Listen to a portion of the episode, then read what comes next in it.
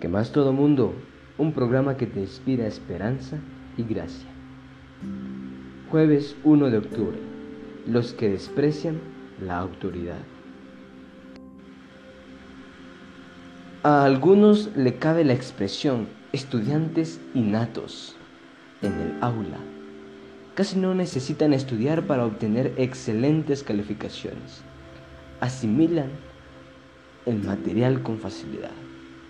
Pareciera que el conocimiento se les pega. No obstante, segunda de Pedro 1 y 2 ponen de manifiesto que nuestra educación en Cristo es una experiencia de igualdad de oportunidades para los que se dedican al estudio. Vaya referencia esta.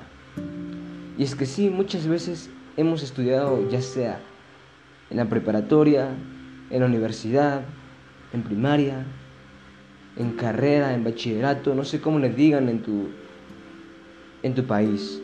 Pero hemos todos estudiado y hemos pasado por medio del estudio y nos damos cuenta que muchas veces hay personas, hay de esos jóvenes, tienes de esos compañeros que sí, la verdad es de que ellos son los únicos que se entienden con el profesor y en especial esto se da en matemática. Sí, claro, esa persona, ese joven, esa señorita, pues sí es la única que le entiende, que entiende todo y lo y todo lo tiene para ella. Lo aprende de inmediato y el profesor, bueno, ¿le entendieron? Sí, profe, es la única que dice. Y pues el profe con eso dice, está bien, si ella le entendió, todos lo tuvieron que haber entendido. Y si te das cuenta muchas veces, eso te genera pensamientos y te dice, bueno, esto es desigualdad. ¿Por qué? Porque solo a ella, solo él aprende, solo él tiene el conocimiento. ¿Por qué no lo explica para todos de una mejor manera? No quiere decir que con que él lo haya entendido yo también lo entiendo. Entonces te genera muchas veces controversias y pues claramente es una desigualdad, más que todo. Pero hablando, hablando acá, espiritualmente, nos da una promesa y algo bello, que todo aquel que está dispuesto a aprender de Jesús aprende de una manera con igualdad. No se aprende con desigualdad acá. Solo que eso sí, debes de estudiar. Debes ser dedicado para el estudio. Claro, y como ya dijimos, muchos piensan que el estudiar solo es ir a colegios, universidades, y no. Estudiar prácticamente es leer, eh, receptar todo lo que, lo que dice el libro, aprender, accionarlo y compartirlo. Eso también es un estudio. ¿Por qué te digo esto? Porque aprendes, si lo aprendes, es porque leíste, estudiaste, ¿qué es estudiar? Es estar interactuando con algo en el cual vas aprendiendo cosas nuevas. Eh, aprendiste, ahora lo sabes, debes de compartirlo, porque mientras lo vas compartiendo muchas veces más se te queda. Un ejemplo, yo sé de música y pues sé cuáles son estas notas, cómo debes de cantar, que cómo debes de usar el diafragma y todo esto. Ok, lo sé, pero si lo sé y me quedo ahí por un año, dos años y ni lo practico, y ni lo utilizo para mí, me quedo así nada más. Y entonces quizá al año ya se me olvide las técnicas, eh, se me olvidó cómo hacerlo, se me olvidó cómo realizarlo y por eso he perdido el valor que quizá tuve que aprenderlo durante unos tres años de estudio. Pero ¿qué pasa si tú lo sabes y vienes y le dices a tal persona, mira, veo que cantas, te doy este consejo. A la vez de que tú le das el consejo, tú también te lo estás recordando a ti mismo y dices, bueno, tengo más memorizado, más que nunca, que esto debemos de hacer. Y por lo tanto, pues, sé ahora, no se me olvida porque lo estoy recordando siempre y siempre y siempre. Entonces de eso se trata el aprendizaje y vaya que el aprendizaje espiritual es así. Tú aprendes, obviamente el libro que te guía es la Biblia, aquel que te ayuda a entender es el Espíritu Santo. Y, el que, y también el que te da sabiduría es Dios. Porque del temor de Jehová viene la sabiduría. Y claramente que si lo temes, hablas con Él, le comunicas con Él, eh, es tu amigo, lee su palabra, entiende su carta de amor que es la Biblia. Y entonces, cuando sabes todo esto, pues al igual que en lo material compartes tu conocimiento, acá también en lo espiritual compartes tu conocimiento. Vas y lo compartes con esa persona que tú sabes que lo necesita. Vas con esa persona que tú quieres evangelizar. Vas y le compartes de un Jesús que está contigo, te ayuda y te ama. Pero claramente esto debe de ser visto en tus acciones. Claramente todo esto debe, ver, debe verse en tu vida si ha cambiado en verdad. Pero hay muchos que desprecian la autoridad. Y esto lo dice en 2 de Pedro, capítulo 2, versículo 1 al 17. Ya lo he leído y pues sí, trae muchas cosas malas, pero a la vez buenas. Malas para los impíos y buenas para los que creen en Dios. Ojo, y mucho oído, mejor dicho, digo para aquellos que creen en Dios no para los justos, porque justo en esta tierra no hay ni uno. Y entonces voy a la referencia para los que creen en Dios, para los que creen en su gracia y su justicia, para, los para aquellos que diariamente están dispuestos a aceptar a Jesús, están dispuestos a caminar con Jesús, aunque saben, aunque pequen, pero que cada noche, cada mañana digan, Señor, perdóname porque he hecho esto, pero ayúdame a no hacerlo para aquellos que saben que están enfermos, pero no quieren quedarse para siempre enfermos, quieren revivir y que cuando estén revividos compartan de otra persona de quién fue el que lo curó. Hablo de esas personas que son barro y han sido barro todo ese tiempo tirados ahí por el suelo, pero que están dispuestos a que el alfarero, a que venga ese alfarero hermoso y bello en sabiduría y los moldee y los haga una obra de arte y que la gente vea como ya es una obra de arte después de ser ese barro. Hablo de esa gente, de esa gente que no desprecia la autoridad de Dios. Pero nos dice segunda de Pedro algo importante, que aquellos que desprecian, sí, aquellos que desprecian esta gran verdad,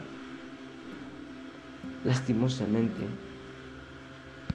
nos dice esto para aquellos que no aceptan la autoridad y la desprecian. Dice, Dice segunda de Pedro 2, 12 al 3. Pero estos hombres hablan mal de las cosas que no entienden. Son como bestias brutas nacidas para ser cazadas y destruidas, y como las bestias también perecerán. Serán retribuidos con el, con el daño hicieron, con el daño que hicieron, que cometieron, con eso serán retribuidos. Se complacen en el libertinaje en pleno día, son sucios, manchados, y mientras comen con vosotros, se recrean en sus errores. Lastimosamente hay personas de estas, pero yo sé que tú no eres una de ellas. Ponte a preguntar, ¿has hecho la voluntad de Dios? ¿Has caminado como Él lo pide? Bueno, si así es, entonces sigue así. Y si no es así, mejora. Y si a puras penas los haces y haces los caminos de Dios, sigue los caminos de Dios, sigues el camino de Dios, entonces procura seguir creciendo porque no quieres ser una bestia que no entiende jamás. Estas personas que no entienden que existe un Dios poderoso y que siempre están cometiendo errores y errores tras errores y nunca se dan, eh, nunca se se sienten mal por esto nunca piensan pedir perdón por ello porque creen que Dios no existe, porque creen que Dios pues no va a hacer nada con eso, pues estas personas son como bestias que no entienden. Y pues la verdad es de que muchas personas son necias en este mundo y tú más de alguna vez te has topado con ellas, te has topado con estas personas que a simple vista te das cuenta que sí, son de esas personas que describe este, este versículo. Pero cuando te encuentres con estas personas y pues te quieran hacer el mal o sabes que es como son, pues tú demuéstrales lo contrario. Demuéstrales que en verdad Jesús vive en ti. Porque esto también será un acto de bondad para ellos. Y pues al momento de darse cuenta que tú no eres de esas personas que se comparan y que tratan de retribuir lo que le hacen los demás, dirán, bueno, qué gran cambio, bueno, no conocí a esta persona, ¿Y cómo lo haces? Un ejemplo, que hay una persona que va de molestarte y molestarte, te pega y te hace lo otro, y tú eres paciente, y, bueno, y te pregunta, yo siempre te estoy pegando, yo siempre te estoy, hasta ya me aburrí, ya me duele a mí estar pegándote. ¿Y por qué no haces nada? ¿Por qué no te duele? ¿Por qué no te defendes? Te estoy molestando, no pegando, obviamente que si te está pegando, pues no te vas a dejar tampoco. Porque dice Dios sean mansos, pero no mensos, en otras palabras. Pero a lo que voy es de que si te pregunta, no, digo molestar en el sentido de que siempre te está diciendo cosas, siempre te está retribuyendo tus errores, te está mencionando tus errores, te dice esto y te dice vos haces y te dice ¿por qué no te molesta? O por qué cuando te digo esto solo me decís, ah bueno, gracias, eh, sí, yo sé, y reconoces tus errores. Entonces ahí va tu testimonio, tu testificación. Y le dices, es que yo conozco a Jesús, yo sé quién es. Y él dice, bueno, yo también sé quién es, yo sé cómo murió. ¿Y qué? ¿Qué tiene que ver eso con él? Pues que Él me ha hecho una nueva criatura. Él me ha hecho tal cual soy. Y por eso no soy de esas personas de las cuales el mundo conoce. Soy de esas personas están dispuestas a que Dios los cambie, a tener sabiduría, a no ser unas personas soberbias que no entiendan. Entonces Él dirá, bueno, me encanta tu actitud, me encanta, quiero ser, quiero seguir a ese Jesús que ya había escuchado. Porque muchas personas siguen escuchando de Jesús, pero como que les da igual. Son aquellos que desprecian la autoridad y piensan que en verdad Dios no existe o que existe pero no tiene autoridad en este mundo. Por eso dice Pedro que aunque Dios es poderoso para expulsar a los que eligieron el engaño, sabe el Señor librar de tentación a los piadosos. Por ello, si te das cuenta, y un ejemplo más, más bello y grande de todo esto, fue lo que pasó con Adán y Eva. Claro, aunque podríamos decir que Adán y Eva despreciaron la autoridad, en definitiva decidieron desobedecer esa autoridad. Lo que hizo que su transgresión fuera tan grave es que la cometieron en respuesta a una contradicción flagrante de lo que esa autoridad, Dios mismo, les había dicho por su propio bien. Vemos que acá Adán y Eva decidieron ir por el engaño, decidieron ir por el camino incorrecto, eligieron el engaño. Y bien Dios lo pudo haber alejado de esa tentación a Adán y Eva. los pudo haber eh, alejado, pero ya vimos que Eva no tuvo la suficiente comunión, la suficiente comunicación con Dios. Y por ello no se pudo. Pero vemos su gran justicia, su gran amor, su gran misericordia sobre Adán y Eva, que no, no mueren, no mueren por haber engañado, por haber, eh, no mueren por haber, por haber pecado, no mueren. Él había dicho que morirían, pero Jesús aún, Dios aún con su gracia, con su amor infinita, pues dice, está bien que sigan viviendo. Eso sí, tuvieron consecuencias y consecuencias que ahora nosotros mismos pagamos. Y la verdad es de que, ¿qué hubiera sido mejor? obviamente que seguir viviendo. Tuvieron que perder algo para aprender a vivir bien. Es muchas, veces lo que nos pasa a nosotros. Debemos de perder algo para comprender la vida. Debemos de fracasar, debemos de caer para comprender lo que en verdad tenemos que hacer. Y es que así nos pasa constantemente. Aprendemos hasta que caemos. ¿Por qué debemos de llegar siempre a eso?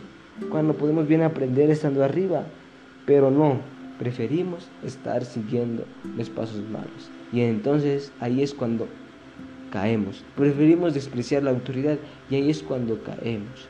Cuando caemos, caemos. Y después, pues sí, cuando estamos abajo, ahí sí es cuando necesitamos a Dios y te lo digo porque yo también lo he hecho. Y mira qué amor tan infinito, porque siempre Dios está y te ayuda. Aunque digas que no, siempre te ayuda, te, te aleja de ese pozo, a pesar de que Él no te metió en ese pozo, te saca del pozo. Si tú se lo pides, es obvio.